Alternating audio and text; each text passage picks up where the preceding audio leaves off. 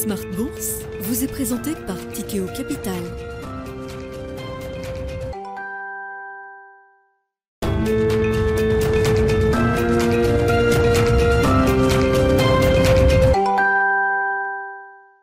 C'est reparti pour Smart Bourse, votre double dose quotidienne de marché en direct sur Bismart. Chaque jour à la mi-journée, 12h30, 13h. Et en fin d'après-midi, la grande édition pendant une heure à partir de 17h en direct, rediffusée à 20h sur Bismart TV.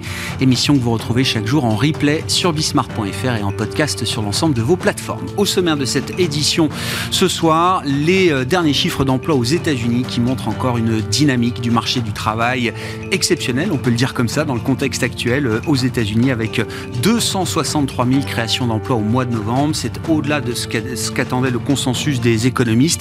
Et ça reste, et ça restera toujours une très bonne nouvelle pour les travailleurs américains, pour les salariés américains qui voient leur salaire progresser de plus de 5% à nouveau sur un glissement 12 euh, mois. C'est une très bonne nouvelle pour les employés, ceux qui cherchent du travail aux États-Unis. C'est une nouvelle plus compliquée évidemment à gérer pour la Réserve fédérale américaine de Jérôme Powell. Une carte qui complique peut-être encore un peu plus la donne pour euh, la Fed. Néanmoins, on a vu dans le dernier discours de Jérôme Powell euh, l'idée désormais euh, ouvertement affichée que la prochaine hausse de taux, le 14 décembre prochain, ne pourrait être qu'une hausse de taux de 50 points de base. Désormais, on ralentit le rythme, mais attention, et ces chiffres du marché du travail américain nous montrent encore, le travail n'est pas terminé sur le front de l'inflation. Nous en parlerons avec nos invités de Planète Marché, évidemment. Le, le marché digère ce rapport sur l'emploi aux États-Unis avec des taux qui repartent un peu à la hausse et des marchés euh, américains qui sont plutôt en baisse, notamment le Nasdaq qui accuse une baisse de 1% euh, actuellement. Quant aux actions européennes, elles tiennent plutôt bien après deux mois de rebond intense. Cette semaine euh, est un peu moins dynamique que les précédentes, certes, mais on tient en tout cas les niveaux qui ont été atteints dans ce rebond d'automne pour les actions européennes avec un CAC 40 qui va clôturer cette semaine autour de 6750 points. Voilà pour les sujets du jour sur les marchés. Puis dans le dernier quart d'heure de Smart Bourse, comme une fois par mois, le premier vendredi du mois, nous retrouvons les équipes de Clartan associées pour un cas d'analyse fondamentale. Le cas du jour, ce sera celui de Rexel, spécialiste de la distribution de matériel électrique basse tension.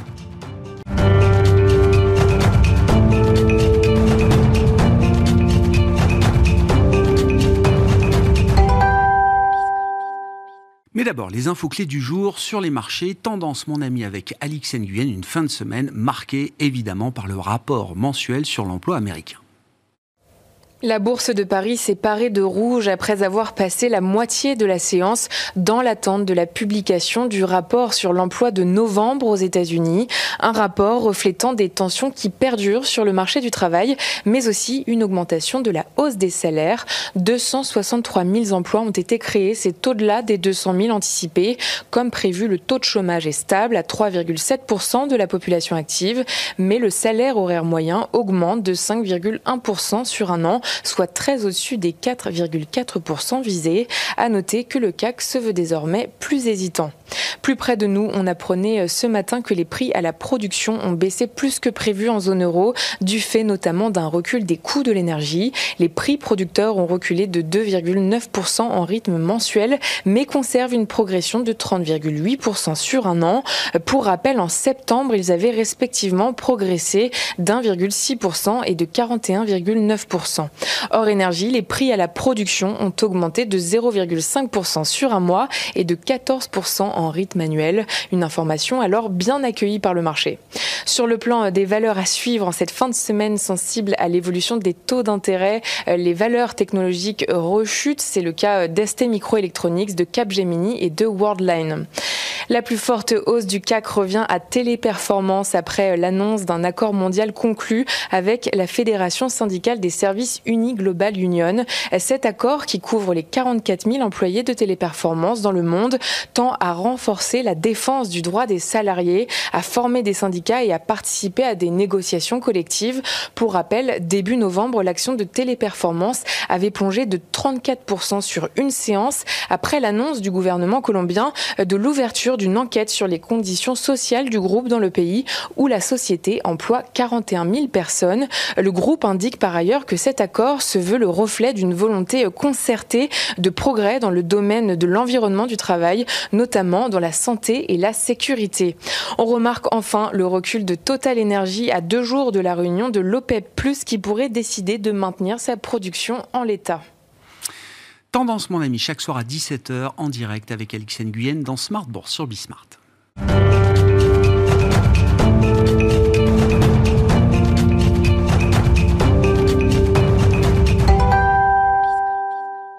Trois invités avec nous en plateau chaque soir pour décrypter les mouvements de la planète marché. Nicolas Bro est avec nous ce soir, directeur associé chez Autingre Banque Privée. Bonsoir Nicolas. Bonsoir Grégoire. Merci d'être là. Merci à Alexandre Baradès de nous accompagner également. Bonsoir Alexandre. Bonsoir. Chef analyste chez IG et Pierre-Olivier Béfi avec nous également. Bonsoir Pierre-Olivier. Bonsoir Grégoire. Ravi de vous retrouver. Vous êtes euh, gérant chez Boussard et Gavaudan et économiste. Vous étiez économiste avant d'être gérant, économiste un jour, économiste toujours. Je commence par euh, quelques éléments macro, euh, si vous le voulez bien, avec vous, euh, Pierre-Olivier. La, fin d'année est toujours une période propice à la réflexion macroéconomique en vue de 2023. Il y a plein de questions, évidemment. J'en aurais qu'une pour vous. quelle est ou quelles sont vos plus fortes convictions macro à ce stade pour 2023 bah Alors, je pense que il y a deux choses. Le premier, c'est que quand on écoute alors tout le débat autour de l'emploi américain, euh, des salaires euh, et de la Fed, je pense que d'abord, quand on écoute Powell, il est clairement repassé en mode risk management. Alors, c'est-à-dire quoi risk management? Ça veut dire qu'il va nous faire euh, un peu une analyse chaque fois des risques sur l'inflation, des risques sur la croissance, et puis il va ajuster sa politique selon, selon ce qu'il voit. Voilà.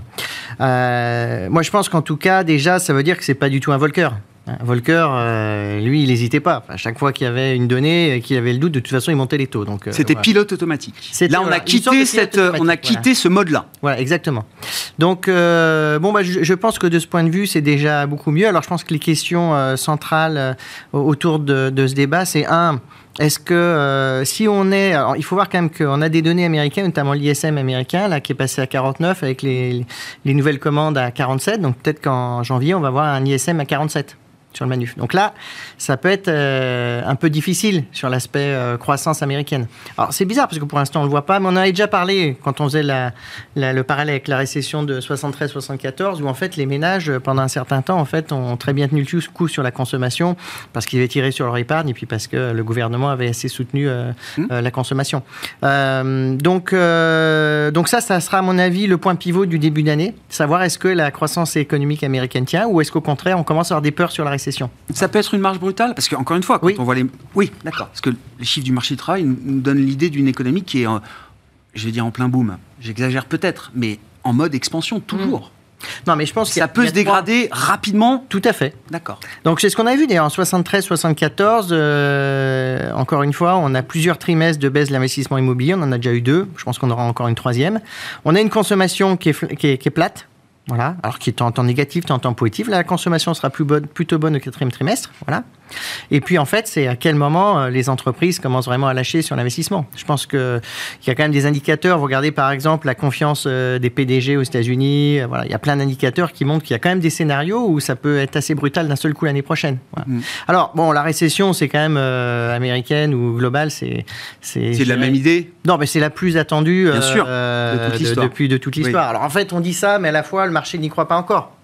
C'est-à-dire que les courbes des taux sont inversées quasiment sur toutes les maturités qu'on faisait du 0 aux 2 ans jusqu'aux 10 ans. Donc, euh, bon, on est euh, clairement le marché obligataire nous dit bon, on va quand même avoir un problème de croissance. Je pense qu'il y a deux questions. Le premier, c'est un problème de timing. Et le deuxième, c'est éventuellement quand même un problème de scénario. Moi, j'en vois trois. Le premier, c'est ce qui a repricé le marché euh, depuis deux mois, qui est l'idée que finalement, bon, l'inflation va revenir vers les 2% d'ici la fin de l'année prochaine. Le consensus, hein, il est autour de 2,5, 3, donc c'est assez bas. Hein. Si on est en dessous de 3 à la fin de l'année aux États-Unis, ça sera très bien. Je parle de l'année prochaine. Oui, bien sûr, oui. Et, euh, et si, euh, si l'économie tient, ça sera fantastique. Voilà, donc ça c'est le marché, le, marché le plus positif hein, d'un point de vue macro. Après, vous avez euh, une deuxième, un deuxième marché, alors lui qui est moins sympathique initialement, qui est qu'en fait, euh, malgré euh, les, encore une fois les, bonnes nouvelles qu'on a mhm. sur les salaires, etc., on commence à avoir des entreprises qui plus agressivement commencent à couper l'investissement, sont un peu plus inquiètes, etc.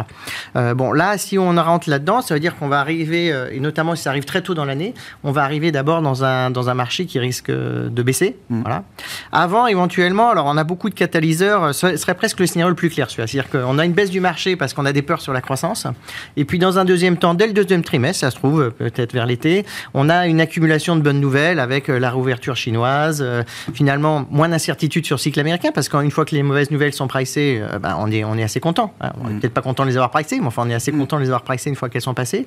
Voilà, et puis même pour l'Europe, bon, il y a quand même beaucoup de scepticisme sur la crise énergétique, etc. pour l'année prochaine, mais peut-être que ça se passera pas si mal que ça. Donc euh, voilà, il y a un potentiel pour que simultanément, on ait un peu des bonnes nouvelles de partout. Donc ça serait un marché qui serait baissé, baissé initialement, et puis après, très boule.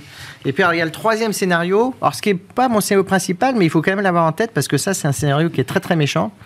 Euh, c'est que, euh, bon, l'inflation reste encore très élevée. Et euh, il, faut, il faut bien voir que d'un point de vue cyclique, l'inflation va baisser dans les deux prochains mois.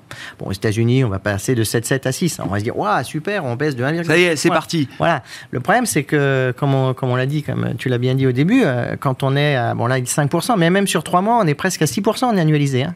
Donc, les salaires vont très, très vite et ils sont concentrés dans les services. Et dans les services, on sait que le seul moyen de vraiment ralentir fortement les services, c'est de faire monter le taux de chômage quand même assez fortement. Mais il ne monte pas pour l'instant. Donc on peut se trouver dans des situations où si euh, l'inflation reste assez élevée et euh, que l'économie a beaucoup ralenti, là, ça peut faire très très mal. Parce que le mécanisme sur les marchés, c'est que généralement en récession, on price les mauvaises nouvelles sur les, les profits mais que dans le même temps, euh, les PE s'améliorent parce que les taux baissent, enfin, en quelque sorte, on anticipe que la Fed va revenir, va venir en secours de l'économie. Mais si on se met dans un, dans un état d'esprit où euh, la Fed euh, va peut-être, enfin, se mettre à desserrer, le, je dirais, les taux des, des, conditions financières, mais peut-être va le faire plus tard ou tout doucement, alors que l'économie est en baisse, là, on peut avoir des scénarios assez brutaux sur, les, sur les marchés actions. Voilà. Donc moi, c'est les trois aspects. Ah je pense que ça va se décider en début d'année prochaine. Ah ouais. Voilà, je pense qu'elle on pourra, on pourra choisir un peu plus confortablement une de ces trois histoires, entre guillemets, un de ces trois scénarios euh, assez vite en début d'année prochaine. Voilà. Il y a au moins deux scénarios, les deux premiers que vous avez évoqués, euh, Pierre-Olivier, qui, euh, qui impliquent que la Fed arrête finalement assez vite de monter ah ses taux, au-delà de la hausse de taux de 50 points de base peut-être 75, on verra, qui est encore pricé pour le 14 décembre. Oui, moi je pense que si l'ISM américain, encore une fois, c'est une donnée à mon avis qui sera phare début, ah début janvier, si on est à 47 ou en dessous, je pense que c'est peut-être la dernière hausse de taux qu'on a. Ouais.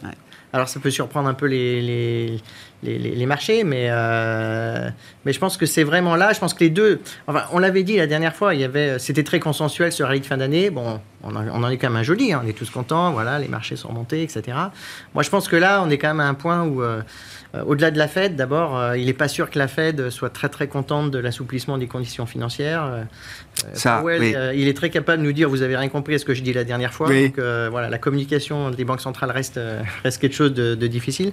voilà, donc moi je pense qu'autour de la Fed, il faut être un peu prudent et puis il faut, être, faut voir un peu ce qui se passe en début d'année. Et le point pivot, je dirais, pour déterminer un peu ces scénarios, si je donnerais un chiffre, c'est 4002 sur les S&P. Voilà. Donc, euh, si on passe au-dessus de 4002, on a. Exubérance. Bah, Et donc là, c'est Volcker. du bear market. Ah, bah oui. Parce qu'en ah fait, si vous, voulez, si vous regardez tous les bear markets depuis un siècle, on n'a on jamais été 2,5% au-dessus de la moyenne mobile. C'était le maximum qu'on a fait de la moyenne mobile de 100 jours. Donc après, bon, c'est une histoire de statistiques de baseball, hein, mais bon, ça marche depuis un siècle, donc quand même c'est quelque chose d'assez robuste. Et euh, généralement, quand on dépasse ces niveaux, ben, on, est plutôt en train de rentrer dans un bull market. Donc je pense que si le marché américain reste, reste capé vers 4100, 4150, euh, et qu'il le reste en début d'année, je pense que c'est un signal euh, plutôt de repli à court terme. Si par contre... S'il y a un breakout, alors au-delà des 4002 Je pense que les gens qui sont bears vont devoir changer leur scénario. Voilà, ceux qui restent bêtes, en tout cas, vont devoir euh, changer le scénario. je me tourne immédiatement vers vous, euh, Alexandre Baradez. Au moment où on se parle, on est à 4000, allez, 4050, 4040 sur le, le S&P. Euh, je ne sais pas, dans la lecture graphique que vous pouvez faire du marché ou, ou même des comportements des investisseurs, 4002, ça paraît pas si loin. Non, ça paraît pas si loin, mais la structure en tout cas de la hausse a été assez lisible. On avait vraiment des, des cycles qui sont vraiment redéployés assez fortement sur toutes les questions post congrès du parti en Chine avec pas mal d'infos que le marché a bien aimé. On voit que l'obligataire euh, high yield chinois se reprend pas mal. On voit que les marchés, même la tech, qui était très sensible, se reprend. Donc on a l'impression que la partie la plus dure sur la Chine euh, a été vue. Moi, je pense clairement que le point bas a été fait euh, sur l'obligataire et sur les actions. Donc ça, c'est peut-être le moteur, effectivement, le vent dans les voiles pour, pour l'année prochaine. C'est un caillou en moins dans la chaussure. Et, un gros caillou. un gros caillou. ensuite, sur la partie de la reprise, ce qui a fait grimper les marchés en octobre-novembre, c'est qu'on a eu des data, les soft data, donc tout ce qui était ISM ou PM, PMI qui montrent déjà un ralentissement. Et dans ces indicateurs-là, vous avez des composantes de prix. C'est pas nouveau qu'elles se replient. Ça fait déjà au moins 3, 4, parfois 5 mois qu'on voit des détassements. Et à un moment donné, le marché s'est dit bon, bah, tout ce qu'on voit sur les données avancées, on va le voir. Et c'est ce qu'on a eu effectivement sur les hard data, l'inflation, CPI, PPI ou autres qui commencent à apparaître. Euh, et donc, octobre-novembre, il y avait encore des données macro US solides avec des indicateurs avancés, des composantes de prix qui, elles, ralentissaient, donc le meilleur des deux mondes en fait. Hein. Tassement sur les indicateurs avancés, la macro qui reste solide, et on disait bah, finalement, voilà, le soft landing, je le crois toujours, hein, le soft landing, c'est quand même la piste à privilégier, et Powell, bravo, il va, il va réussir ce coup-là. Donc je, le pense toujours, mais on arrive à un moment où on commence à voir mmh. euh, un marché, là c'était un marché finalement, qui pressait parfois des bad data comme good news. Mmh. Et là, on a vu hier avec l'ISM manufacturier comme un, mauvais ISM, en tout cas en dessous du consensus et du chiffre précédent. On ne paye pas. Ah, on ne paye pas. On ne paye pas, malgré le fait, ce que, ce que tu as dit, c'est que il y avait effectivement les composantes emploi et prix qui se tassaient. Donc ça, habituellement, c'était aussi pour le marché. Mais comme la composante nouvelle commande, effectivement, a bien reculé assez fortement à 43, je crois. Donc euh, mm. euh, c'est assez costaud, 47, je sais plus. 43. Mais ça, le marché n'a pas aimé, voilà. Et donc, euh, et on voit qu'aujourd'hui, quand rapport solide, bah, le marché n'aime pas non plus parce que du coup, il ne sait pas trop sur quel pied danser dans la mesure où Powell a cassé un, sentiment qui s'était un peu répandu dans le marché que euh, on avait eu un retour un peu hawkish, un peu agressif, même certaines colombes de la Fed, qui laissaient planer l'hypothèse d'un 75 points de base. C'était le cas de Suzanne Collins, par exemple, hein, qui est pourtant une vraie colombe, hein, qui avait dit bon, attention quand même. On s'est dit bah, tiens, si les speakers, même les plus cools de la Fed, commencent à, à réduire un peu le ton, c'est que Powell va nous servir quelque chose un peu plus, un peu plus dur aussi probablement parce que les conditions financières, c'est effectivement pas mal assoupli post-CPI. Donc, Powell a surpris un peu tout le monde. Et encore aujourd'hui, on avait des déclarations à nouveau un peu au quiche, un Barkin par exemple, ou Bowman hier. Donc ça donne effectivement cette idée de, good cop, bad cop, donc de pilotage de Powell, ça c'est très clair. Mais sur la structure du marché, euh, on a des indices que certains sont venus en bull market ou pas loin de l'être, et c'est surtout les cycliques qui ont poussé. Hmm. Euh, et sauf que là, on commence à avoir des, des datas qui, pointent vraiment vers une accélération du ralentissement. En Europe, on a vu sur l'Allemagne, la balance commerciale, c'est toujours pas terrible. On le voit sur les PMI US, l'ISM, Philly Fed, PMI Chicago. En fait, tout est vraiment en train de décélérer fortement. Et même la Fed d'Atlanta, qui avait ses prévisions de croissance, vrai, 4, ça a décroché un peu. Jours, Voilà, c'est 2,8. C'est pas la cata, mais ça veut dire que le marché doit, selon moi, intégrer ça comme facteur poussant la consolidation. Le marché action, notamment. Et les, notamment les cycliques. Il y a beaucoup de cycliques dans le DAX, dans le CAC, dans le DO notamment. Alors que les, indicateurs plutôt tech, croissance, bon, bah, les taux, ils, sont, ils ont peu baissé, ils sont bien remontés cet après-midi quand même. Mais il semble quand même que le, la zone des 5 reste quand même la zone un peu d'atterrissage. Et alors, est-ce qu'on peut imaginer une poursuite du rebond avec un relais justement de la tech et des valeurs de croissance qui ont euh, peiné, euh, voire qui ont vécu une année euh, douloureuse tout au long de 2022 Ce serait quand même assez atypique d'avoir une grosse désynchro comme ça, avec la tech qui ferait plus 15 et puis un dos ou un CAC qui ferait du, du, zéro. Donc ça, j'y crois pas trop. mais par contre, des bottoms un peu plus larges sur le Nasdaq, hein, qui tente de repartir, un peu comme cet après-midi, qui reprend 200-300 points de baisse. Plutôt voilà, un élargissement du bottom, mais sur l'aspect, est-ce qu'on peut la 5, 5 ou 6 sur le, le, taux terminal la Fed, ouais, ça, ça semble quand même. On voit que l'inflation réagit déjà, on voit que l'activité est en train de fortement ralentir. Alors après, effectivement, est-ce que les softs vont se concrétiser en hard? Ça, c'est voilà, c'est une grosse inconnue, mais il y a quand même beaucoup d'indications un peu partout là. Hein. L'Australie, mhm. enfin tous les pays, euh, ça, ça, commence à, lâcher. Le FMI commence à s'inquiéter d'un ralentissement un peu synchronisé Chine, États-Unis. Moi, ça, j'y crois moins parce que la Chine, à va repartir un peu avant. Mais ça donne en tout cas, je trouve, du mou, du grain à moudre pour la consolidation. Mais par contre, je pense que le, et j'arrête là-dessus, tous les points bas, je pense, ont été faits sur le CAC, le DAX, tous les indices européens, parce que tous les gros indicateurs, IFO, ZU, Santix, etc., on voit que historiquement, quand on touche des niveaux aussi bas et que ça commence à rebondir, ça correspond à un point bas déjà fait sur le marché action. Et, ça, pour moi, le, point bas a été fait, donc il n'y a pas de risque de repartir. C'est pas un bear market rally, voilà, je pense pas. C'est autre chose. C'est ouais, c'est ah un bull market et qui a besoin de consolider. Nicolas, Nicolas Bro, vos, commentaires sur ce, début de discussion et l'analyse du rallye. Hein. moi, je veux qu'on en vienne au marché. l'analyse du rallye d'automne, notamment pour les marchés européens. Beaucoup de choses viennent d'être dites, quand même. Alors, euh, vous le savez, moi, je suis dans le camp des constructifs. Hein. Donc, euh, je suis complètement aligné avec ce que vient de dire Alexandre. Euh, le narratif a été compliqué depuis 12, 14 mois. Mm. La récession, c'est quand même pas le sujet de décembre 2022. Hein. On en parle depuis. Tiens, même on nous avait fait le coup il y a 4 ans parce que la septième année de croissance aux États-Unis, ah, historiquement, ça, ça flanche. Ça ne se passe pas comme c'est prévu. Alors, c'est facile de dire ça, puisque je ne sais pas comment ça va se passer. Mais la récession la plus télégraphiée de, l'histoire, pas, Souhaitée, voulue, guidée par la Banque centrale? Bah, en tout cas, euh, euh, il y a des économistes qui ont dit que euh, l'inévitable ne se produit jamais et que l'inconnu se produit très souvent. Mm. Maintenant, ça veut dire quoi? Tout le monde parle de récession. Alors, je veux bien qu'on fasse parler le marché pour dire que les investisseurs sont euphoriques. Enfin, Vous en croisez souvent euh, Vous avez vu une maison qui dit euh, S&P 5000 l'année prochaine? Pardon, on va pas citer des noms.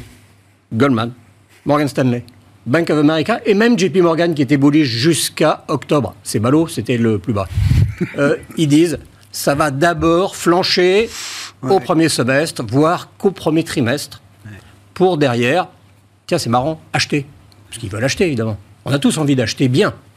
Alors ça ne fait pas une réponse. Ça fait juste que est-ce que le consensus est tel que le dit le marché ou tel qu'on le lit? Mmh. Oui, parce Donc, que le marché, pour l'instant, le, sujet, le sujet de l'année, c'était le sujet de l'inflation. Après le choc des taux, on n'est pas au bout, mais quel que soit le camp dans lequel on est, on sait que d'ici six mois, trois mois ou un mois, le job aura été fait aux États-Unis. Mmh. Le job aura été fait. Après, on, peut, on va peut-être garder des taux à un nouveau seuil, durablement, mais les marchés sont des histoires aussi de dynamique, de momentum, de tendance. Maintenant, le sujet qui est commenté depuis avant l'été, c'est la récession des profits. Oui. La récession des profits arrive. The Common. Elle arrive. C'est pas possible. D'ailleurs, en juillet, dites-nous que ça vient. Mais déjà en mars, on demandait à tous les dirigeants qu'on voyait, dites-nous que ça se dégrade, dites-nous que vous craquez, que vos fournisseurs craquent, et qu'en plus, comme on dispose de rien, et pas de main-d'œuvre, et pas de composants électroniques, pas de ceci, pas de cela, et qu'il y avait des, problèmes dans la supply chain partout, dites-nous que ça, ça se dégrade. Ils ne l'ont pas dit en juillet. on va dire arrêtez de nous mentir. Et donc ça a été encore en octobre. Et puis le marché, probablement aussi, les mois de publication sont des mois qui, en tout cas pour ce qui est de juillet, jusqu'à mi-août, octobre jusqu'à novembre, euh, ont été favorables à une reprise.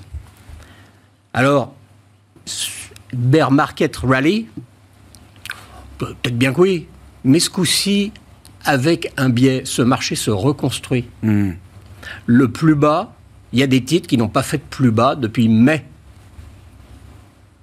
Exemple Il y a exemple, eu. Exemple, exemple. des valeurs, euh, je crois, de luxe. Ouais. Depuis mai. LVMH et Hermès sont flat, pourtant, flat, la machine depuis le début de l'année. Hmm LVMH, LVMH, et Hermès sont flat depuis le 1er janvier. Et si Moi, je les ai laissés, c'était moins 30, moins 40 hein, pour ces titres. Hein. Alors, euh, comment est-ce qu'on se retrouve là-dedans euh, Il est indiscutable que la reprise des dernières semaines, elle est.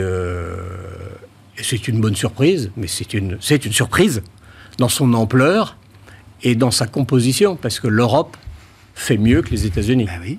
Mais parce que moi j'aime beaucoup les États-Unis. Oui. Mais l'Europe est aussi l'endroit où il y avait le plus de consensus négatif, où la crise énergétique, même au fin fond des régions françaises, on avait compris que l'hiver serait difficile. Euh, et pour l'instant, le consommateur européen qui est objectivement sous un stress plus grand euh, résiste pas trop mal. Hein. Mais oui. Il résiste pas trop mal. La croissance est toujours au rendez-vous, la demande est ne résiste pas, même en Allemagne. Même en Allemagne. Même plus en Allemagne qu'en France. En relatif, les derniers chiffres en matière de consommation. En, relatif, en relatif. Donc, et dans le même temps, eh pour revenir au octobre-novembre, ben oui, le parti, le congrès du Parti communiste chinois a-t-il lancé un faux signal? J'irai pas jusque là.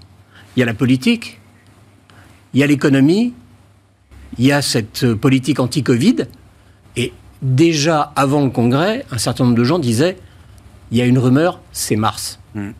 Il y a une rumeur, les Chinois, dans certaines villes, s'en prennent aux forces de police, ça date pas de Foxconn la semaine dernière, et les jeunes ont envie de participer quand même à une vie à peu près normale. Donc il n'y a aucune raison, dans un scénario que tu as peut-être enfin, implicitement évoqué, il y aura une revanche de consommation en Chine, probablement, comme elle a eu lieu en Europe, alors que il y a un an et demi, c'était pas gagné. Hein. On, le voit sur le moral au troisième trimestre en Europe, euh, ça a été explosif. Hein, Et ce sera encore sans doute bon pour les vacances d'hiver. En tout cas, ce que nous disent tous les euh, loueurs saisonniers, euh, aussi bien à la montagne qu'à la mer. Alors, tout ça, c'est des, des, beaux mots. Évidemment, je ne sais pas. Mais le biais, c'est, je pense, depuis un moment. Et pour l'année 2023, quand ça va pas, il faut se demander si c'est des points d'entrée. Parce que c'est rare de trouver des phases, comme il y a deux mois, où à la fois l'obligataire et les actions était relativement séduisant. C'est pas la fenêtre incroyable historique, mais eu égard au narratif uniformément préoccupant, il y a toujours des bonnes raisons, hein, des changements à la marge sur la Chine. Bon, il y a eu évidemment l'effet de l'inflation publiée, mais en amont, la baisse des matières premières, le, risque récessif en, Europe qui diminue parce que on consomme moins et l'automne était est une, série de, la rencontre de, Xi Jinping et de Biden, ça déstresse les marchés agissent. Donc, ce que j'ai envie de retenir comme message, c'est que pour les, les, obstacles futurs, et on va en avoir, on va en avoir. Hein. Euh, janvier, ça, janvier, février, ça, ça va être chaud. Hein. Euh, il faut pas perdre pied. C'est trop tard. C'est trop tard de perdre pied. Et on va avoir des choses à surveiller, particulièrement sur les résultats des entreprises, je crois. En tout cas, on va, on va regarder certains postes avec attention, mais on y reviendra. bien sûr. Pierre-Olivier, sur euh, l'Europe euh, spécifiquement, alors l'Europe, toujours un foyer de, négativisme, de, pessimisme euh, pour l'ensemble du monde, évidemment, parfois pour des Européens eux-mêmes. Le, consensus économique sur l'Europe n'a cessé d'être révisé à la hausse tout au long de l'année. Enfin, je veux dire, au mois de mars, évidemment, on avait tous les éléments pour penser que l'économie européenne allait se cracher au mois de mars après le déclenchement de la guerre. rien de tout ça n'a eu lieu. L'Allemagne n'est pas entré en récession, en tout cas au terme du troisième trimestre, euh, par exemple. Euh, est-ce qu'il convient de reporter tout le pessimisme qu'on avait pour 2022 sur 2023 concernant euh, l'Europe, en se disant que les, mauvaises nouvelles arriveront quoi qu'il arrive, ou est-ce qu'on peut quand même tirer des leçons, des enseignements de cette histoire européenne? C'est un peu la fable du bourdon que nous racontait Mario Draghi. L'Europe, la zone euro, c'est comme le bourdon, c'est gros, ça a des petites ailes, ça n'a rien pour voler, et pourtant ça vole. Oui, c'est vrai. Je me souviens de ça. non, mais. moi, j'ai trois points à commenter, notamment aussi pour faire le lien avec ce qui a été dit. Euh, d'abord, en fait, l'Europe, sur les marchés, c'est vrai que quand on est. Alors, pour le coup, on n'est plus techniquement en bear market en Europe, ça c'est clair. Hein, on est vraiment plutôt en bull market déjà. Mais. Euh, Avant les US. Non, mais attends, petite parenthèse. Non, les avant les US. techniquement non, mais justement, que l'Europe sorte du bear market avant les US il faut s'en réjouir ou il faut s'en inquiéter? Eh ben, Justement, je pense qu'il y, a deux points là-dessus. Le premier, c'est que nous, on regarde en euros. Ben, si on regarde en dollars, euh, l'Europe, euh, c'est pas mieux que les US. Hein. Non. Un point Donc après, pour un investisseur étranger, l'Europe, c'est pas le nirvana aujourd'hui. Mais là, ça monte avec un euro qui monte euh, quand même. Aussi. Ah bah non, mais techniquement, là, récemment, oui, on a eu le meilleur des deux mondes. Ça, c'était plutôt sympa.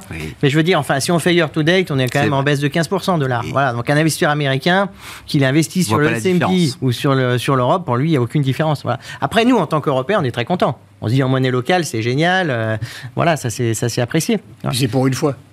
Bah oui. En fait, il on va pas se priver de le célébrer. C'est plutôt, euh, c'est plutôt. Euh, mais donc, ce que je veux dire, c'est qu'il faut un peu relativiser cette, euh, ce bel affichage en monnaie locale, parce qu'il y a aussi de l'autre côté quand même de la baisse de l'euro. Voilà. le deuxième point, moi, il me semble que ce qui est très positif en Europe à, court terme et pour les, les trimestres qui viennent, c'est qu'il y a encore un soutien budgétaire monstrueux.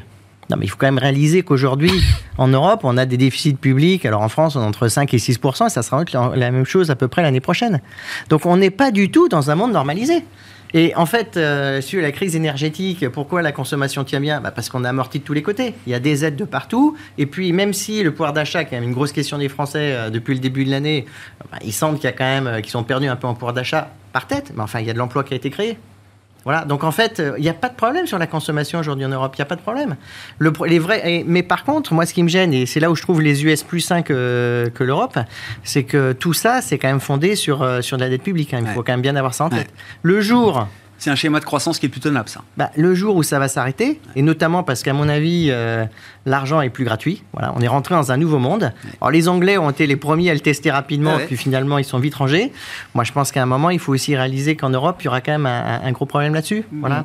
Donc je pense que le paradoxe, c'est que en fait, les marchés américains me semblent plus dangereux paradoxalement à court terme mais ça va être beaucoup plus sain et beaucoup plus lisible. L'Europe, ça peut être très bon encore pour un certain temps, mais si un jour la machine budgétaire se grippe, soit parce, euh, pour des raisons... Euh, c'est le risque d'une austérité euh, à marche forcée. Soit les marchés, parce que la prime de terme augmente. Ça peut être aussi un scénario. Là, ça sera plus compliqué. Donc, en fait, je trouve que la croissance à long terme européenne est un peu moins saine que ce, paradoxalement. et d'un point de vue de marché Est-ce que c'est pas un marché qu'on a envie d'avoir en portefeuille là pour bah, dans, dans, le sillage du vent d'automne qui nous porte vers 2023 bah, moi je pense qu'encore une fois en relatif, en tout surtout en tant qu'Européen, si on n'a pas le, problème du change, je pense que c'est plutôt pas mal. Voilà.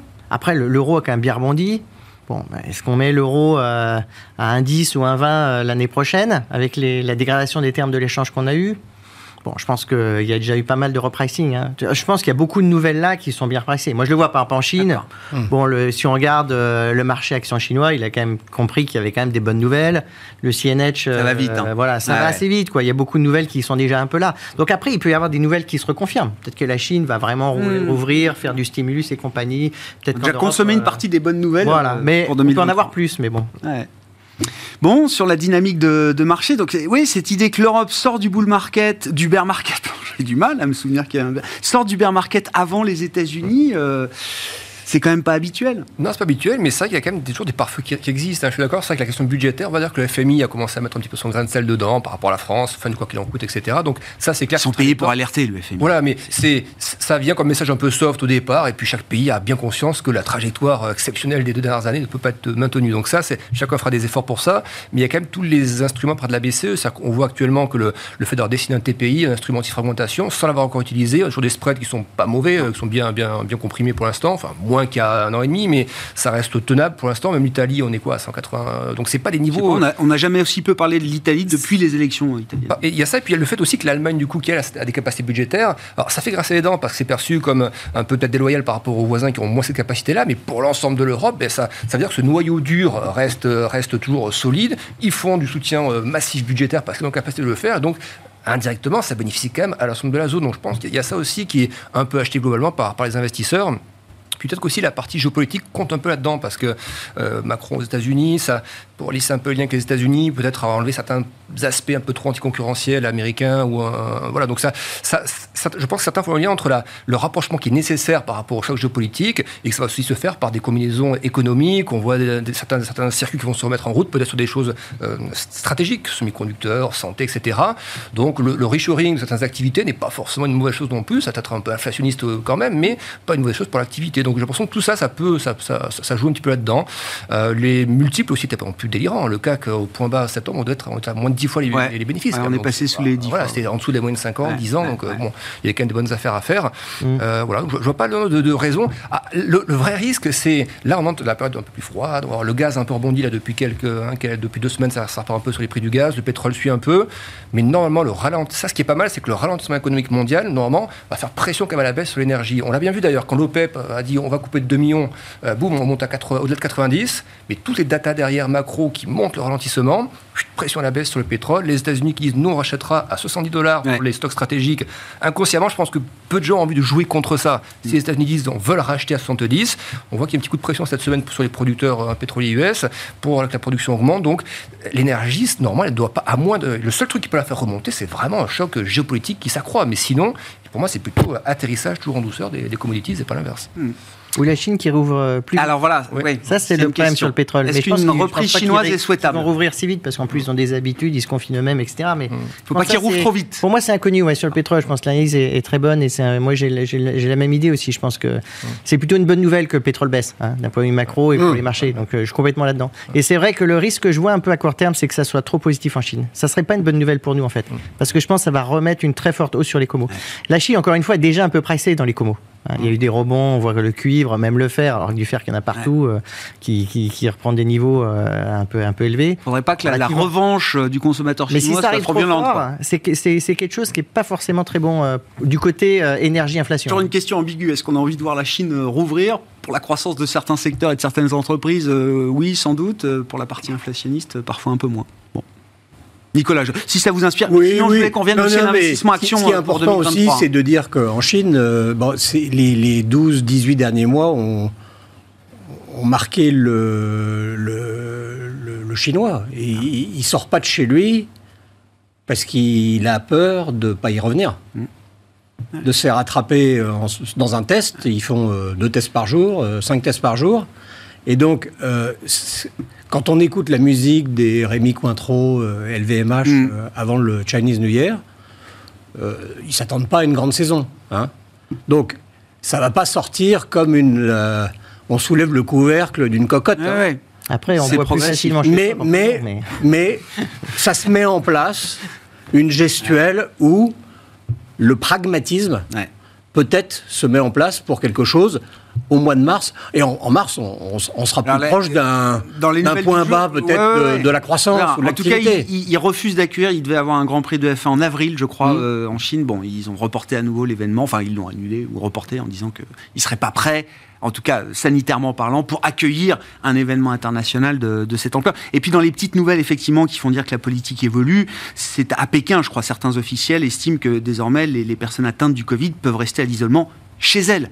À domicile. Mm, mm. Parce que le confinement en Chine, c'était dans des centres de, de confinement. Euh, euh, voilà, euh, pour, le dire, pour le dire autrement. Mm. Donc c'est déjà une évolution quand même importante pour le citoyen chinois, j'imagine. Sur l'investissement boursier pour, pour 2023, c'est quel type de qualité on cherche quand on est investisseur boursier, Nicolas Alors, et, à quel type de prix Le- on a envie de regarder la qualité Le, le paradoxe ou dans, dans ma, posture peut-être, c'est que bah, j'ai envie d'être constructif. Enfin, faut pas s'emballer. Hein. On vient de connaître un mouvement euh, d'ampleur et on a encore des obstacles. Donc les obstacles, il faut les franchir.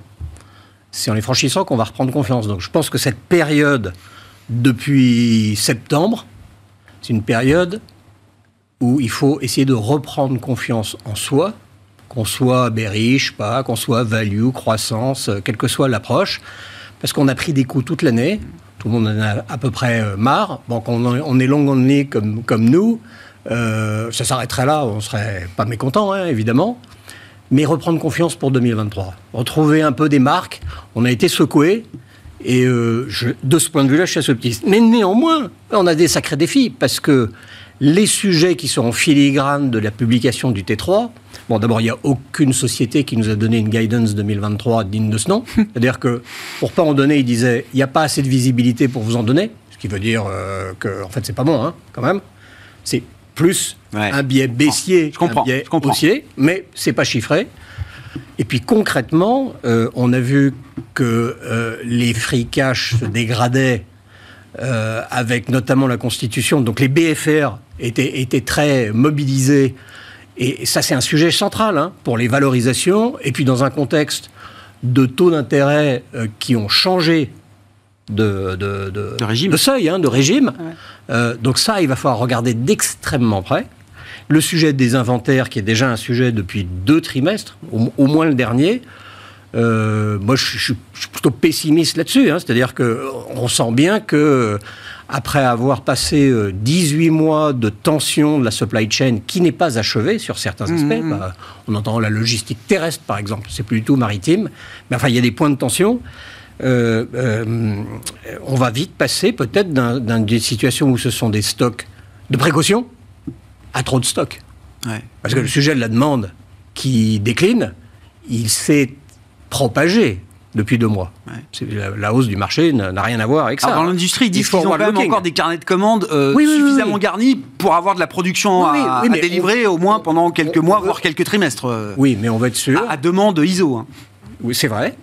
Mais on va être sûr que les commandes sont des vraies commandes et pas des doubles commandes, parce que quand on vous dit l'agent économique, si on s'en sort correctement l'année prochaine, le consommateur est déprimé depuis 12 mois, au moins même aux US, et il est toujours vivant. L'agent économique s'adapte. Ça, je crois fondamentalement. Le financier. Et il s'adapte de plus en plus vite, moi, je pense, nous. oui. On est fait pour vous essayer de lire devant et, d'anticiper. L'agent économique, il s'adapte. Et dans les entreprises, on s'adapte aussi. Bon, maintenant, on va être sûr que les, les commandes des acteurs des semi-conducteurs qui disent qu'ils en ont encore pendant des années, c'est de la vraie commande et pas du double ordering. Vous voyez Donc, il y a ce non, sujet des bien. stocks, il va falloir l'examiner. Et puis, il y a le sujet humain. Et le sujet humain, bah, c'est le sujet du jour, avec la statistique du jour. Mais on voit bien qu'un certain nombre de. peut- Peut-être dans tout l'hémisphère nord, Chine euh, peut-être exclue, je ne sais pas. euh, ça le Covid est toujours là. On a perdu des gens, des employés. Des gens ont quitté le monde du travail, changé de vie. La démographie est négative partout, les baby boomers. En Chine, ça s'accélère euh, évidemment euh, ailleurs. Donc il y a l'affectio societatis dans les sociétés avec le télétravail, forcément se dégrade. Donc l'enjeu social peut évidemment passer par la contrepartie. C'est très bien que les gens, que le, que le seuil peut-être de l'emploi reste plus élevé dans la prochaine récession tant attendue, mais ça aura une conséquence peut-être sur les marges des entreprises, puisque les, beaucoup de secteurs ne vont pas vouloir licencier parce qu'ils n'ont déjà pas réussi à faire revenir ceux qui étaient partis. À recruter, oui. Donc ça, c'est un sujet super important qui explique peut-être le, chiffre d'aujourd'hui ou le profil. Alors ça a la conséquence, euh, euh, toi tu dirais, euh, la Fed, du coup, va peut-être pas baisser ses taux derrière parce que parce qu'en fait l'emploi va pas répondre aux attentes de de, de, Jay Powell, ah qui, cible l'emploi. Encore cette semaine, je crois. Hein. il cible l'emploi. C'est un pivot qui serait stoppé. quelques pistes pour, pour janvier, février. Et non, mais du coup, mais, on, a déjà identifié les entreprises qui sont capables justement de franchir ces obstacles qui sont encore devant nous. On, a, on arrive à voir des entreprises dont on est euh, suffisamment convaincu qu'elles ont la capacité justement euh, à. Oui, mais. C'est sectoriel, c'est encore plus fin que ça comme, euh, comme bah, dispersion. Bah, je, je, crois que le monde de l'entreprise, globalement, j'ai pas, pas beaucoup de de sujets, de, sociétés, de noms naturels qui me viennent à la tête en disant eux, ils ont vraiment fait l'erreur l'année dernière. L'erreur euh, qui se paye content cette année. Euh, c'est très différent de 2007. Hein. Ah euh, où là, il y avait une espèce de frénésie d'acquisition avec le private equity qui faisait remonter les multiples, etc. Là, en 2021, toutes les boîtes qui en avaient déjà les moyens avant que les taux ne montent, on dit on le fait pas, c'est trop cher. Maintenant, les prix ont baissé. J'enchaîne sur autre chose les marchés ont remonté. Le CAC a remonté. Euh, le Dow Jones a remonté. Et dans bull market aussi, peut-être. Euh, mais les valeurs moyennes, c'est très à la Hein. Et les small cap, c'est euh, moins 26, moins 27 le tarif. Hein. Les bons fonds small cap, c'est moins 26. Donc, l'élargissement à venir, il doit aussi. Il doit, j'irai voir dans ces segments-là. c'est beaucoup trop tard pour vendre des small cap. non, ça fait des années que tout le monde les a vendus déjà, les small cap. Non, mais c'est vrai, ça fait déjà euh, une paire d'années que c'est compliqué sur les small caps pour X, Y, Z euh, raison. Oui, c'est, on peut avoir un élargissement comme ça du rallye à des segments euh, voilà, qui, qui, sont en berne depuis longtemps et même les small caps, ça a été le gros coup dur à partir de 2018 déjà. Hein. Oui, un bon exemple, c'est sur le marché américain, par exemple, le Russell 2000, donc euh, énorme échantillon de, small cap US, il avait déjà commencé à latéraliser dès 2021, alors que tous les large caps étaient encore euh, cabrés vers le nord, et, ensuite les small ont baissé en tant que les larges en 2022. Mais d'un point de vue valo, d'un point de vue technique aussi, ça compte quand même. On, voit, on a vu beaucoup de réactions sur le Russell 2000, typiquement sur les trendlines formés depuis 10 ans à peu près, des réactions très très précises à deux reprises sur ces niveaux-là, qui montrent que euh, au-delà de l'aspect juste juste actualité, peut-être les algos, les gérants ou autres, on, œille quand même sur des niveaux, sur les trendlines de long terme. Et ces deux-là, euh, deux reprises ont réagi. Euh, ça réagit aussi par rapport aux données de la Chine, hein, les, small. Donc moi, je trouve qu'il y a des bonnes affaires à faire sur la partie small US en ce moment, justement, qui est en retard en termes de tendance. Ça, ça pourrait être un, truc intéressant. Et puis juste 30 secondes sur la partie européenne. Euh, plus globalement, hein. là, cette semaine, c'est UBS qui a dit notre service de gestion de, de fortune n'a jamais autant de cash depuis 2008. Donc il y a deux façons de voir la chose. C'est dramatique, attention, planquez-vous. Bah. Ou alors, plutôt de en faire quelque chose, oui. Exactement, c'est à se dire, dès qu'il y aura un trou de 5, 6 et quelques, ça, ça va être un sacré amortisseur, à mon avis, à la baisse. Mais ça ne veut pas dire qu'il n'y aura pas de, de, trou d'air, mais hmm. ça, normalement, ça va limiter quand même le, potentiel baissier. Ça veut dire aussi que certains ont raté une partie du rallye, très probablement. Ils ne rateront pas, ils ne devront pas rater la deuxième. Pierre Livier, dans une stratégie euh, globale macro comme celle que vous, pilotez, où est-ce que vous voyez les, moteurs de performance les plus importants pour 2023 euh, Côté obligataire Côté action? En fait, je pense que le, le segment qui est aujourd'hui le plus attractif, c'est le crédit d'entreprise notamment une investment grade sur 2-3 ans. C'est le truc le plus stable parce que si vous avez une baisse des taux, en plus, vous serez euh, compensé un peu. Donc vous avez, vous avez le temps de voir un peu. Voilà. Après. Meilleur euh, risk-reward là qu'on peut imaginer avec la visibilité ou les incertitudes qu'on peut encore avoir. Bon, moi je suis un peu plus prudent euh, que Nicolas et Alexandre, comme vous l'avez compris. Mais moi je pense par contre qu'il y a un scénario où on a peut-être un bull market structurel qui va durer mais bien une décennie, justement sur la value, les small caps, etc. Mais pour ça, il faut une condition au niveau macro il faut qu'on passe à un système de, pour moi, de contrôle de la courbe des taux aux États-Unis et de politique budgétaire qui, est raisonnablement, euh, qui soutient raisonnablement l'économie, mais qui n'en fait pas trop. Neutre plus, quoi. Parce que si vous, voulez, si vous avez des conditions financières de long terme qui sont stables, où on n'a plus peur de l'inflation, où on n'a plus peur de ces questions qu'on se pose sur les salaires, etc., et où la Banque centrale dit, bah voilà, moi, 3-4% d'inflation, je peux vivre avec avec une économie qui, qui croît raisonnablement, là, ça va devenir très très positif. Je pense qu'on n'est pas encore aligné là-dessus. On n'est peut-être pas, pas si loin que ça, en fait. Mais je pense que pour moi, c'est le catalyseur essentiel que je regarde pour l'année prochaine. Voilà. Et en Europe, c'est un peu le paradoxe, mais comme je l'ai dit, euh, voilà, je pense que nous, on a un peu un ajustement à faire budgétaire qu'on n'a pas, du tout fait encore. Donc il y a quelque part à, prendre le coup de cette crise énergétique qu'on n'a pas complètement pris. Donc euh, il va falloir le, le prendre celui-là. Une fois qu'on l'aura fait, de toute façon, je pense que la Banque Centrale Européenne, elle est déjà plus ou moins en train de nous expliquer que les taux italiens peuvent pas aller n'importe où, etc. Donc elle aussi, elle fera un peu la, la même chose. Voilà. Bon, on va rester sur euh, l'idée ou l'hypothèse ou la possibilité d'un bull market structurel pour euh, Oh, une décennie. Là, on va, Je- rester je sur sens- cette note-là. Les gens voulaient être Euh, bullish aujourd'hui, j'en ai Non, mais euh, de la- de oh, la- on a été pessimiste toute voilà, l'année. là, on a le droit, un truc on a le 10 droit de se faire Pour 10 ans, plaisir. bon, merci beaucoup, messieurs. Merci d'avoir été les invités de Planète Marché ce soir. Pierre-Olivier Béfi, Boussard Gavaudan, Nicolas Bro, Autingre, Banque Privée et Alexandre Baradez. IG, on se retrouve lundi d'ailleurs, Alexandre, à 12h30 pour le plan de trading de Smart Bourse ensemble. Merci à tous. Thank you.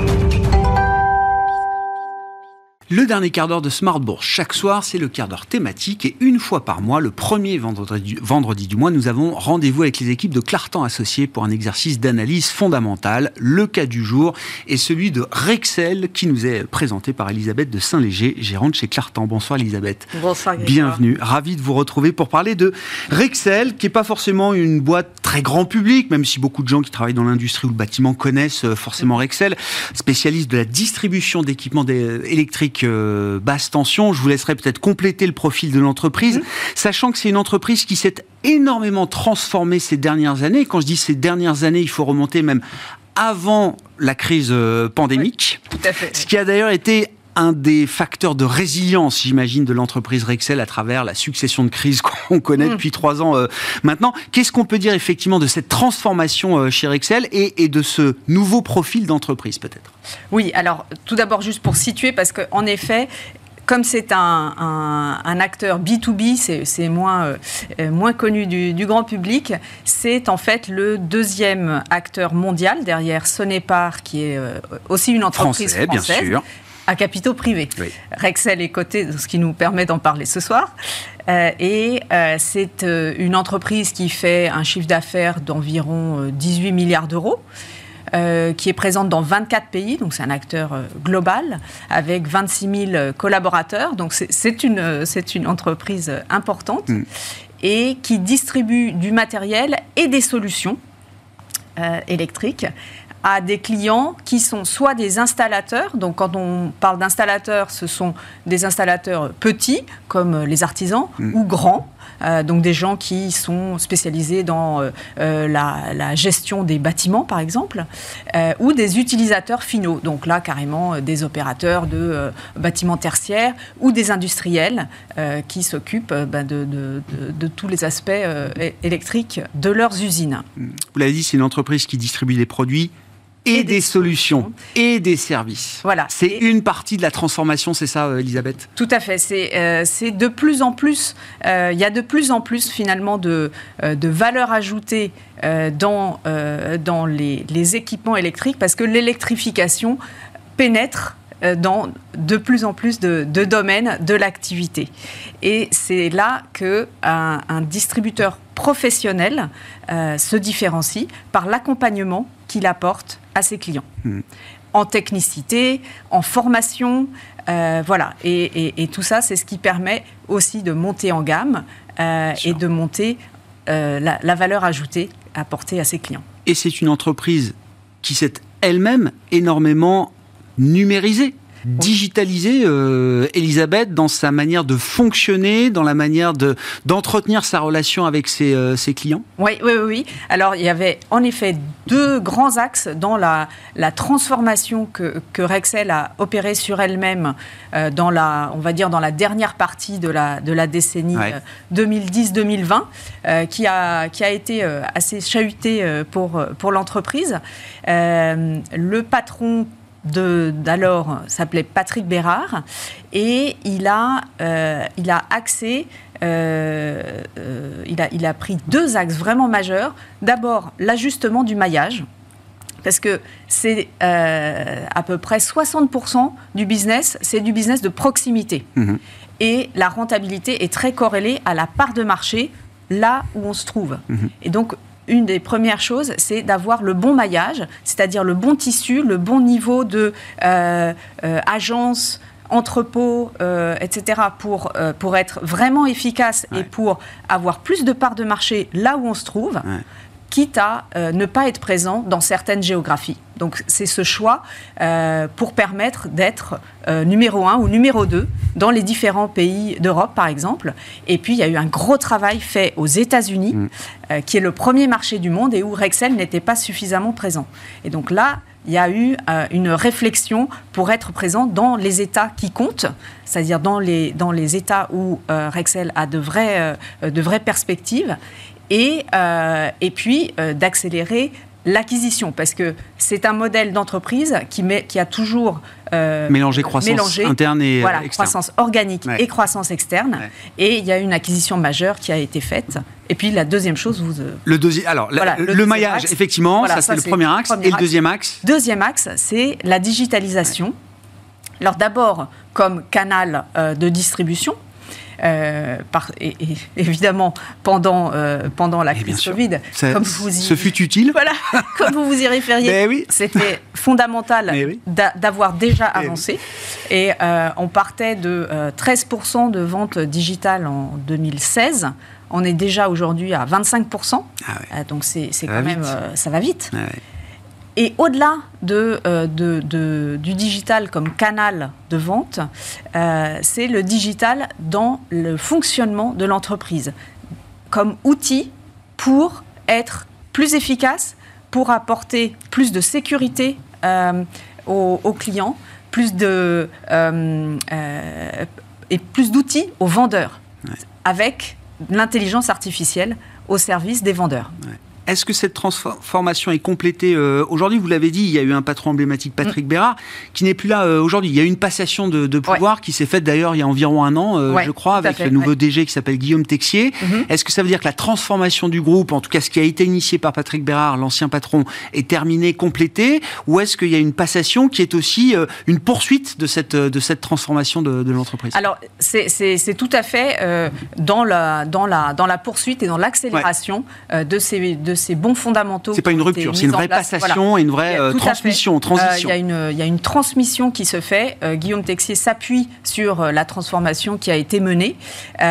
Et, et en fait, aujourd'hui, on, bon, euh, ça, ça va être une lapalissade, mais euh, Rexel, en tant que distributeur de solutions euh, électriques, est au cœur d'un grand enjeu, d'un grand enjeu de société qui est la décarbonation Mais oui. Et qui passe par plus d'électricité dans les bâtiments, dans le transport, dans les infrastructures. Est-ce que ça confère à Rexel un statut de valeur, valeur verte aujourd'hui, en tout cas de valeur apportant des solutions à la transition euh, Oui. énergétique et climatique oui, oui. oui, oui. Et, et la- les grands axes euh, stratégiques euh, adoptés par, par Guillaume Texier s'articulent, enfin découlent vraiment de, de cela. Parce qu'il il y a un, un- un premier axe qui est accélérer la, la digitalisation, euh, et, et notamment euh, tout- tous les outils d'intelligence artificielle euh, qui permettent euh, euh, aux vendeurs de savoir quelle est la meilleure offre à apporter à, à son client Ouais. et donc qui est un, gage de, euh, de, de- à la fois de, de- de plus de dynamisme dans les ventes et puis de meilleure rentabilité. Ouais. Euh, Il y a euh, euh, le deuxième, euh, euh, le deuxième euh, euh, grand axe euh, qui est autour de, des enjeux ESG. Et donc ça, c'est les engagements euh, que l'entreprise prend elle-même ouais. euh, de réduction euh, d'émissions de gaz à effet de serre, mais aussi euh, à travers ses offres, de, permettre à ses clients d'avancer euh, dans, la, décarbonation.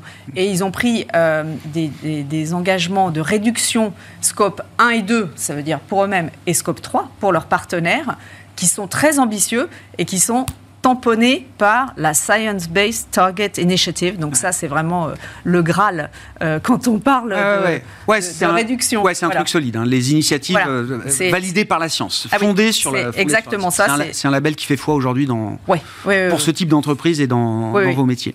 Qu'est-ce qu'on peut dire de la manière dont vous gérez cette position chez Clartan D'ailleurs, Elisabeth, est-ce que c'est une valeur que vous connaissez entre guillemets depuis longtemps? Est-ce que pour vous c'est une valeur nouvelle dans votre univers d'investissement et comment vous gérez la position d'une valeur? Alors, qui reste quand même une valeur cyclique, même si je comprends que la transformation permet peut-être de lisser un peu la cyclicité de l'activité de, l'entreprise. Ça reste quand même une valeur euh, corrélée au cycle industriel ou au cycle de l'immobilier. Euh, oui, très clairement, c'est une valeur qui, dans le cours, réagit aux humeurs sur le cycle et à, juste titre, je dirais, parce que sa croissance organique est très liée à, la, à, la, croissance du PIB, mhm. grosso modo. Euh, donc, euh, ça, c'est indéniable. Et donc, on peut effectivement, euh, on peut se poser des questions avec le cycle de la construction qui ralentit, sachant que l'immobilier résidentiel, c'est un peu moins de 30% du chiffre d'affaires de Rexel. Donc, c'est c'est pas neutre. C'est pas rien, oui, non. Voilà, c'est pas rien. après, il y a des, D'abord, nous, nous, sommes euh, tout d'abord euh, dans une perspective de long terme.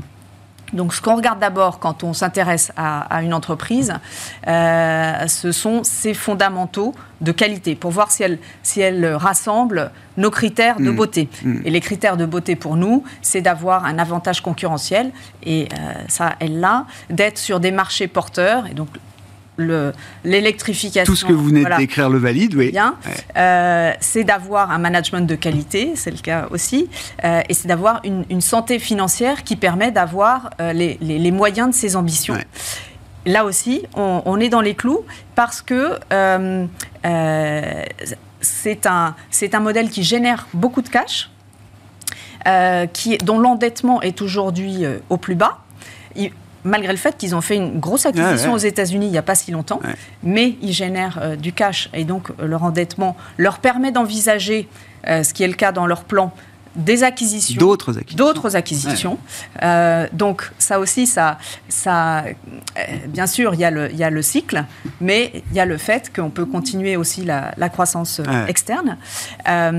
et puis, ça, voilà. Donc tous ces, tous ces critères de beauté sont là. Après, on n'est pas euh, autiste sur, euh, sur le cycle, mais il y a aussi d'autres facteurs. Euh, dans ce nouveau C'est une valeur qui a extrêmement bien tenu, je le dis, au, travers cette année 2022. Ah bah, L'année 2022 hein. Ils sont quasi flat depuis le 1er janvier. A hein. explosive en termes d'activité. Le T3, là, ils sont en croissance à deux chiffres dans, dans toutes les géographies, tous les marchés finaux, etc. et surtout, il y a eu le retour de l'inflation. Et en fait, c'est ça ce qu'il faut avoir en tête, c'est que l'inflation, c'est un, bénéfice bon pour, le, distributeur. Voilà, parce que le distributeur, il profite de l'inflation et, euh, et Rexel singulièrement profite de l'environnement de rareté parce que ils ont su aider leurs clients à passer euh, justement ces crises d'approvisionnement en leur proposant des produits alternatifs, etc. Donc ils ont vraiment euh, bien joué. Et le retour de l'inflation, alors cette année, l'effet prix, il est exceptionnel, mais on peut penser que le retour de l'inflation, c'est aussi un facteur de soutien pour, euh, pour l'avenir euh, de Rexel. Donc voilà. Donc c'est une valeur que vous avez aujourd'hui en portefeuille. Donc c'est une valeur que nous avons aujourd'hui en portefeuille, sans oublier voilà que euh, on n'est pas immune au cycle. Oui, oui, oui. Et donc, qui dit cycle dit volatilité peut-être un peu plus importante voilà, donc il faut pouvoir supporter la volatilité. Merci beaucoup Elisabeth. Elisabeth de Saint-Léger qui était avec nous pour euh, décrypter et analyser le cas de Rexel, gérante chez Clartan. Les équipes de Clartan Associés sont avec nous chaque premier vendredi du mois à 17h45 pour ce quart d'heure thématique de Smart Bourse.